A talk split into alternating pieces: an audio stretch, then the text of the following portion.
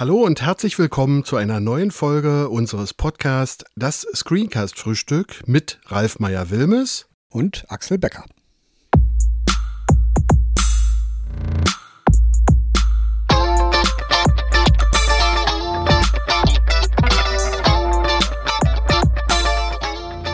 Unsere heutige Folge behandelt das Thema Wie bearbeitet man eine Sprachaufnahme in Audacity und wie nicht? Ja, Ralf, was wäre denn deiner Meinung nach die richtige Vorgehensweise bei der Audiobearbeitung? Generell sollte man sich erst einmal das zu bearbeitende Audio Audiomaterial anhören. Das ist immer das, was ich als erstes mache. Bei jeder Art von Audiobearbeitung ist das Zuhören erstmal das Allerwichtigste. Das bekomme ich bei Workshops und Seminaren oft mit, dass die Teilnehmer nicht wissen, worauf sie überhaupt hören sollen. Beim ersten Durchhören verschafft man sich erstmal einen Überblick über die Sprachqualität, über überhaupt die Qualität des Audios, die Lautstärke, der Sound, also Bässe und Höhen. Gibt es da viele Nebengeräusche, Atmer oder Ploppgeräusche? Und darüber verschaffe ich mir erstmal einen Eindruck. Und erst dann entscheide ich eigentlich, wie ich vorgehe. Denn wenn ich als erstes anfange zu schneiden, was grundsätzlich erstmal das Erste ist, womit ich beginne, und dann aber feststelle, hm, das rauscht, und ich hätte vielleicht erstmal als erstes, bevor ich das Audiomaterial auseinanderschneide, sozusagen erstmal gleich einen Rauschredminderungsprozess oder Effekt benutzt. Ähm, dann muss ich das nachher alles nicht wieder zusammenbauen, was natürlich auch nicht jetzt wirklich nicht schwierig ist, aber ich würde, wenn ich das gleich höre, dass ein Rauschen auf der Aufnahme ist, dann würde ich als erstes einen Rauschminderungseffekt benutzen, bevor ich anfange zu schneiden. Dazu gleich eine Zwischenfrage. Nimmst du denn generell alle Atmer und Störgeräusche raus? Ähm, nee, da gehe ich ganz individuell mit um. Da bei Sprachaufnahmen vor Mikrofon die Atemgeräusche lauter wiedergegeben werden, als das normalerweise der Fall ist, muss man das etwas genauer im Blick haben. Der Umgang damit ist allerdings sehr unterschiedlich. Manche schneiden alle Atemgeräusche raus. Ich bin allerdings eher der Meinung, man sollte das Atmen hören, allerdings nicht so laut. Aus diesem Grund bearbeite ich auch Atma auf verschiedene Art und Weise und überlege mir immer so, wie ich jetzt damit umgehe. Und das ist ein ganz individueller Prozess. Also man soll das Atmen hören, sonst klingt das unnatürlich. Und sonst hat man nicht wirklich das Gefühl, dass man wirklich einen natürlichen Sprecher vor sich hat, sondern das klingt dann eher wie so eine Computerstimme. Das möchte ich nicht. Das ist, wie gesagt, so ein bisschen Geschmackssache, aber dadurch, dass man vor dem Mikrofon steht, werden diese Atemgeräusche natürlich laut weitergegeben. Und dadurch muss man sich überlegen, wenn man laut in das Mikrofon reinatmet, dann ist das ja, naja, unnatürlich laut und das sollte man dann bearbeiten. Wie man das dann tatsächlich macht, da gibt es ganz, ganz viele verschiedene Wege und viele na, Optionen in den Effekten. Damit gehe ich völlig individuell um. Manchmal blende ich das ein, manchmal blende ich es aus. Manchmal nehme ich einfach den, den Pegel, den Lautstärkepegel in dieser Atempause einfach runter. Und dementsprechend mache ich die Atmer einfach nur leiser. Aber sie sollen drin bleiben. Und wie gehst du dann weiter vor? Also als erstes anhören und dann eventuell Atmer runter. Und was kommt dann? Genau, dann beginne ich eigentlich mit dem Schneiden, beziehungsweise, wie gesagt, hat es immer ein bisschen damit zu tun, wie die Audioqualität ist. Wenn ich ein richtig gutes Audiomaterial bekomme, dann höre ich mir das einmal an und dann fange ich als erstes an zu schneiden. Ich schneide vorne die Sachen raus und blende ein und hinten schneide ich das weg, was man nicht mehr braucht. Dann gucke ich, ob da zwischendrin irgendwelche Sachen sind, Versprecher oder irgendwelche wirklich lauten Ploppgeräusche, die manchmal einfach zustande kommen. Die kann man, also in Bereichen von tausendstel Sekunden kann man die rausschneiden. Und dann sozusagen fange ich erstmal an, mir zu überlegen, welche Effekte brauche ich, die ich für mein komplettes Audiomaterial benutzen möchte. Und da gibt es ja so diverse. Also es gibt so Effekte, die einem in YouTube-Tutorials ähm, immer angeboten werden. Das sind so Effekte wie ein Kompressoreffekt. Das sind so Effekte, mit denen bin ich sehr vorsichtig. Manchmal kann man die gut gebrauchen. Viele benutzen die auch einfach nur, weil sie es auf ihrem Zettel stehen haben. Aber natürlich sollte man sich mit diesen Effekten beschäftigen und wissen, was die überhaupt machen. Denn so ein Kompressoreffekt ist, ähm, naja, so ein zweischneidiges Schwert. Wenn ich diesen Effekt benutzen will, dann muss ich mir darüber im Klaren sein, wie gesagt, was der Effekt macht. Der Kompressoreffekt macht leise Audiopegel, hebt die an und laute macht er leiser. Das heißt, er komprimiert die Audiodatei. Das hat den Effekt, dass man alles in einer mehr oder weniger gleichen Lautstärke hört. Es gibt überhaupt gar keine Intonation mehr dazwischen, dass wirklich mal also jemand leiser spricht ähm, oder leiser intoniert, das geht, dann verschwindet alles. Und das macht es ein bisschen monoton. Und darum bin ich damit ein bisschen vorsichtig. Wenn man aber große Lautstärkeunterschiede hat, ist das ein sehr sinnvoller und wichtiger Effekt, den zu benutzen. Und dann benutze ich den auch, aber das entscheide ich immer individuell, ob ich Effekte benutze oder nicht. Es gibt in, gerade in Audacity einen Lieblingseffekt, den ich habe. Das ist der Effekt Bass und Höhe. Das ist das nächste, worum ich mich dann kümmere. Ich höre mir das dann an und entscheide, ob ich vielleicht mehr Bässe da drin brauche oder mehr Höhen oder vielleicht auch einen IQ benutze, also einen Equalizer benutze, um bestimmte Frequenzen anzuheben, um zum Beispiel vielleicht die Sprachverständlichkeit zu verbessern. Das ist ebenfalls ein sehr individueller Prozess und auch dabei versuche ich immer, weil wenn man lange hört, dann verliert man da so ein bisschen das Feeling für, immer wieder zwischendurch mal eine Referenzaufnahme anzumachen und zu hören, irgendwie hm, eine Aufnahme, die ich gut kenne, wo ich weiß, die finde ich richtig gelungen und damit vergleiche ich dann auch zwischendurch immer mal mein Audiomaterial. Das ist für jeden, also der wenig Erfahrung damit hat, zwingend wichtig, das immer wieder zwischendurch zu machen, um so ein bisschen das abzugleichen und um so ein bisschen zu gucken, irgendwie stimmt das noch mit meinem Audiomaterial überein. Ähm, man verliert da, wie gesagt, schnell ein bisschen das Gefühl für. Und ähm, welche Effekte verwendest du? So unter dem Motto, viel hilft viel? Wahrscheinlich doch eher nicht, oder? Ja, wie gesagt, das kommt immer sehr drauf an. Es gibt so Effekte, die man so auf dem Schirm haben sollte. Das ist natürlich zum einen die Rauschunterdrückung, wenn man sie dann braucht. Wenn man, das kommt oft zustande, wenn man halt natürlich nicht so gute Mikrofone hat, mit denen man aufnimmt. Rauschen kommt auch zustande, wenn man einfach zu weit weg vom Mikrofon ist und ähm, dann was einspricht. Und wenn man dann den Pegel anhebt, kommt automatisch natürlich das Rauschen mit dazu. Was ich gerade schon sagte, wie gesagt, der Kompressor, das ist so ein ebenfalls ein ganz individueller Effekt, den man benutzen kann, wenn man große Lautstärkeunterschiede hat. Da ist so ein Kompressor sehr hilfreich. Das Ein- und Ausblenden ist natürlich ein wichtiger Effekt. Und dann dieser Effekt Bass und Höhe oder natürlich der Equalizer. Da kann man dann sozusagen wirklich Sachen anpassen. Also es gibt so, so Nuancen in der Sprachverständlichkeit zum Beispiel. Erklär doch mal kurz den Begriff Equalizer. Nur ganz für diejenigen, die nicht genau wissen, was das ist. Mhm. Also grundsätzlich gibt es eigentlich nur zwei Sachen, die man bearbeiten kann in diesem oft äh, unerschöpflichen Effekte-Rack mit ganz vielen Effekten drin. Also man kann die Lautstärke beeinflussen, also die Dezibel, und man kann die einzelnen Frequenzen, also die Herzzahlen beeinflussen, unterdrücken oder hervorheben. Und ein Equalizer, mit dem kann ich zum Beispiel, also wie an einem ganz normalen HiFi-Verstärker, den Bass- und den Höhenregler sozusagen damit bestimmte Frequenzen anheben. Zum Beispiel, wenn es so dumpf ist, dann kann ich die Höhen einfach an meinem Verstärker ein bisschen höher drehen und dann höre ich, ähm, ist das in der Klangregelung so, dass die Höhen da einfach besser zu hören sind. Und mit dem Equalizer kann ich direkt auf Frequenzen zugreifen. Und das ist natürlich viel genauer. Da gibt es verschiedene sogenannte Bänder. Also die Equalizer gibt es in 10 Bändern unterteilt oder in 20 oder in 30. Also immer feinere Abstimmungen, was nur Sinn macht, wenn man wirklich sich gut auskennt. Ja, ähm, die nächste Frage hast du ja schon vorweggenommen im Prinzip, äh, nämlich eben nach Effekten, die du immer wieder verwendest. Aber ich habe das schon gemerkt, im Prinzip gibt es den Effekt nicht, außer vielleicht deinen Bass und Höhe. Äh, und ich würde noch mal sagen, dass du mir zumindest immer empfohlen hast, dass dieser 10-Band-Equalizer ganz locker ausreicht, insbesondere wenn man eben kein Profi ist, sondern da einfach, wir haben ja auf der Webseite, glaube ich, auch ein Tutorial zu, äh, wie man den benutzt. Und das ist, glaube ich, ein ganz guter äh, Weg, wie man da schon ein bisschen was einstellen kann.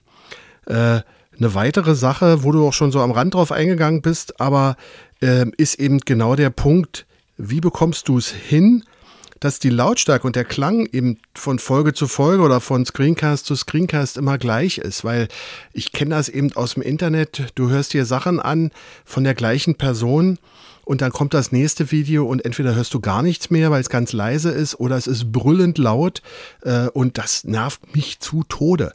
Und ich denke, das äh, kann man sicherlich einstellen. Du hast da schon was gesagt, zwischendurch eine Referenz, aber das dachte ich jetzt in dem Fall war es eher gemeint, als dass sich dein, dass sich dein Gehör wieder so ein bisschen neutralisiert, was den Klang angeht. Aber bei der Lautstärke, wie gehst du da vor? Wie, wie schaffst du das, dass die Sachen immer gleich laut sind und sehr ähnlich vom Klang. Mhm. Ja, das mit dem gleich laut ist tatsächlich ganz einfach. Da gehe ich vielleicht hinterher erst drauf ein. Das viel Schwierigere ist natürlich, also zum Beispiel in, unser, in unserem Podcast, also wenn wir nur den Raum wechseln würden, haben wir schon ein Problem. Und wenn wir auch noch andere Mikrofone nehmen würden, dann hätten wir erst recht ein Problem. Und dann vielleicht noch ein anderes Interface, mit dem wir aufnehmen. Also da achten wir ja immer darauf, dass das immer das Gleiche ist. Wir haben das ja auch schon gehabt. Wir haben auch schon einen Podcast äh, in deinem Büro aufgenommen und der klang plötzlich völlig anders. Und dann noch mit dem falschen Mikrofon. Und dann noch mit dem falschen Mikrofon, genau. Das ist natürlich ähm, von entscheidender Bedeutung, dass man da immer das Gleiche benutzt. Du hast ja schon Mikrofon und, äh, und äh, Interface erwähnt. Ähm, welche Hardware verwendest du sonst noch dabei? Ähm, naja, zum Abhören ist es halt, wie gesagt, wichtig, dass man also ebenfalls natürlich ein vernünftiges Interface hat. Aber zum Abhören benutze ich zum Beispiel direkt Monitore, die ich an meinem Rechner habe oder auch Kopfhörer. Ich mische das allerdings. Ich kann also nur mit Kopfhörern, Kopfhörer beschönigen das immer so ein bisschen. Das heißt, ich bin mit den Abhörlautsprechern so auf der richtigen Seite. Damit ich das da auch wirklich sicher sein kann, überprüfe ich das immer nochmal direkt den Sound am Rechner und überprüfe immer nochmal das auch über die Stereoanlage. Dazu muss man sagen, du hast einen iMac, einen nicht ganz neuen, aber einen, ähm, einen mhm. okayen iMac, sage ich mal. Äh, was für Lautsprecher hast du da dran? Da überforderst du mich jetzt gerade. Ich hab, Aber das sind so kleine Studiomonitore. Genau, das sind kleine Studiomonitore, die sehr günstig sind, so um die 100 Euro. Wir packen den Link einfach in die Show Notes rein und äh, dann könnt ihr selber euch das mal anschauen. Gar nicht, gar nicht hochpreisig, aber sehr, sehr gut. Aber wie gesagt, man hört das sofort, wenn man auf verschiedenen Geräten das Audio überprüft. Erst dann kann man entscheiden, ob es wirklich gut geworden ist. Dazu habe ich natürlich diverse Einstellungen, die ich immer wieder benutze. Und natürlich ist es so, dass bei, bei, bei unserem Podcast zum Beispiel, dass ich da also die Klangeinstellungen immer dieselben beibehalte. Und mit der Lautstärke, das mache ich natürlich über den ähm, Effekt Normalisieren. Normalisieren ist ein Effekt, mit dem man sein Audiomaterial auf einen Bereich pegeln kann, in dem man sicher gehen kann, dass es nicht übersteuert. Digitale Aufnahmen über 0 dB übersteuern und die zerren dann. Und das ist so ein hässlicher Effekt, den man da nicht rauskriegt. Wenn man ein Audiomaterial normalisiert, dann wird der höchste Pegel, den man beim Einsprechen ähm, hat, nehmen wir mal an, der ist dann bei, sagen wir mal, minus 1 dB und ich normalisiere zum Beispiel immer ein bisschen, bisschen darunter. Ich normalisiere immer auf minus 3 dB. Dann wird der höchste Pegel auf minus 3 dB gepegelt. Und das ist die Lautstärke, die ich immer benutze grundsätzlich. Und dadurch habe ich natürlich immer dieselbe Lautstärke bei allen Podcasts, die wir machen. Das ist eher so, wie gesagt, die einfachere Hürde. Aber alle anderen Sachen sind auch nicht so wirklich schwierig, weil wir halt immer dasselbe Material benutzen. Also immer dieselben Mikrofone und immer dasselbe Interface. Und ja, sogar dieselbe Software. Und auch das kann manchmal, naja, ein bisschen so eine Sache sein. Ich nehme zum Beispiel unseren Podcast immer auf mit GarageBand. Das wäre die nächste Frage gewesen. Ah, genau. Welche Software außer Audacity verwendest du noch? Also GarageBand auf jeden Fall. Genau. Das ist natürlich eine reine Apple-Lösung. Ja. Ähm, ja. Aber vielleicht gibt es auch noch was, was die Windows-User noch benutzen könnten oder reicht Audacity nicht auch aus? Audacity ist eine tolle Software Warum nehmen wir, das kannst, kannst du selber beantworten, warum nehmen wir mit GarageBand auf und nicht mit Audacity? Weil du da die Kanäle besser mischen kannst? Weil wir nicht mehrere Kanäle in Audacity aufnehmen ja. können. Wir müssten dann sozusagen, wenn wir mit zwei Mikrofonen aufnehmen, ein links, ein rechts oder sowas, ähm, das würde gehen. Aber hier können wir natürlich zwei getrennte Kanäle aufnehmen. Ich selber ähm, habe ja noch die Creative Cloud von Adobe und benutze oder habe früher eigentlich auch eher Audition benutzt. Mhm. Äh, das lag aber daran, dass ich auch äh, zum Beispiel mit Premiere meine Videos geschnitten habe und durch die Verknüpfung der beiden Programme das natürlich super einfach war. Äh, vielleicht noch die Frage, wenn du ähm, äh, Audacity benutzt oder so, für, oder beziehungsweise für die Aufnahme GarageBand, äh, spricht irgendwas dagegen, mit Camtasia die Sachen aufzunehmen? Also wenn man eben nicht Stimmen mischen muss, sondern nur eine Person hat? Es spricht nichts dagegen. Also egal welche Software man nimmt, das ist nichts anderes bei jeder Software nichts anderes als ein Digitalrekorder. Unser Podcast heißt ja das Screencast-Frühstück und da ist natürlich die Frage, ähm, so ein typischer Screencast, der vielleicht drei bis fünf Minuten geht. Äh, wie lange brauchst du denn für die Audiobearbeitung, so Pi mal Daumen, von einem, sagen wir mal, fünf Minuten langen Audio? Hm. Das kommt natürlich sehr auf die Qualität der Aufnahme an. Und ich sage jetzt mal auf die Professionalität des Sprechers. Wenn die Aufnahme gut ist, dann sollte man so immer die doppelte Zeit rechnen. Also eine Minute Audio dauert zwei Minuten zu bearbeiten. Wenn es nicht so gut läuft, das heißt, ich habe ähm, viele Nebengeräusche da drin, Rauschen, laute Atmer, viele Zischlaute und Plopplaute, dann Pi mal Daumen die vierfache Zeit zur Bearbeitung. Oh das läppert sich ja dann zusammen. Hm, in der Tat. Äh, ich kenne das ja auch von gemeinsamen Projekten. Äh, die wir von Kunden bekommen haben, wo die Audioaufnahme, ja, nett gesagt, miserabel war, wo du ja auch sehr, sehr, sehr lange dann entsprechend dran gesessen hast, leider. Ja, äh, das Thema der heutigen Folge heißt ja, wie bearbeitet man eine Sprachaufnahme in Audacity und wie nicht. Äh, gib doch mal noch vielleicht ein, zwei, drei absolute No-Gos äh, bei der Audiobearbeitung. Der Weg, den viele gehen, ist der, dass auf ihrem Zettel steht, oh ja, Kompressor muss ich unbedingt machen. Äh, Bass und Höhe muss ich unbedingt machen. Normalisieren muss ich unbedingt machen. Und Equalizer brauche ich auch noch irgendwas. Das ist definitiv der verkehrte Weg. Wenn man ein Audiomaterial hat, was nicht rauscht, dann benutze ich natürlich keine Rauschunterdrückung. Und wenn ich eine Sprachaufnahme habe, die in der Dynamik wunderbar ist, dann brauche ich auch keinen Kompressor da drauf. Wenn man diese Effekte benutzt, obwohl man sie gar nicht braucht, wird das Audiomaterial dadurch nicht besser, sondern eher schlechter, weil diese Effekte machen natürlich auch immer was mit dem Audio. Bei einer Rauschunterdrückung zum Beispiel, wenn gar nichts rauscht und ich benutze eine Rauschunterdrückung, dann schneide ich da oben Höhen ab und die Sprachverständlichkeit wird schlechter. Das heißt, das sollte man nicht, nicht machen und ähm, wenn man sich da nicht sicher ist, dann sollte man solche Effekte schlicht und ergreifend nicht benutzen das ist eigentlich so der Hauptgrund, der mir einfällt ähm, und der mir immer wieder begegnet. Teilnehmer, die ich wiedersehe in Seminaren oder Workshops, die dann sagen, dass sie sowas benutzen und sich herausstellt, dass sie eigentlich gar nicht so richtig wissen, warum. Eine weitere Sache ist das mit dem, mit dem Abhören. Also man sollte sicher sein, dass man einen Kopfhörer oder einen Lautsprecher hat, dem man vertrauen kann. Wenn man jetzt irgendwas, irgendeinen Kopfhörer aufsetzt und denkt irgendwie, ich mische jetzt mal mit dem ab, weiß aber gar nicht, was der so macht mit den Bässen und mischt das dann ab und hat dann plötzlich eine völlig dröhnende Aufnahme auf dem, auf dem Rechner und weiß nicht, woher das kommt, dann hat das damit zu tun. Ne?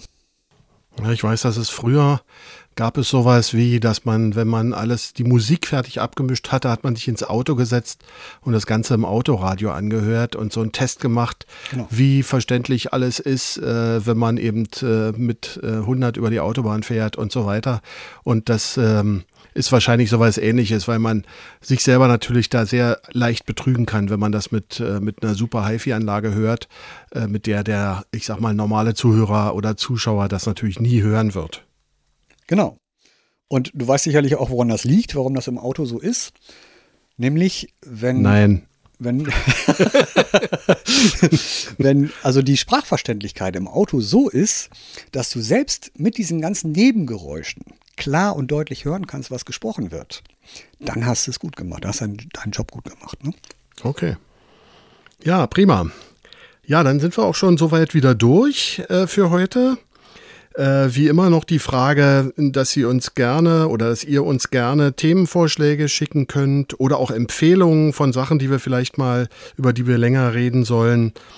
Und äh, ich sag dann schon mal vielen Dank, Ralf, äh, für die ganzen Infos und bis zum nächsten Mal. Die nächste Folge sagt Ralf gleich an und bis dahin sage ich schon mal Tschüss.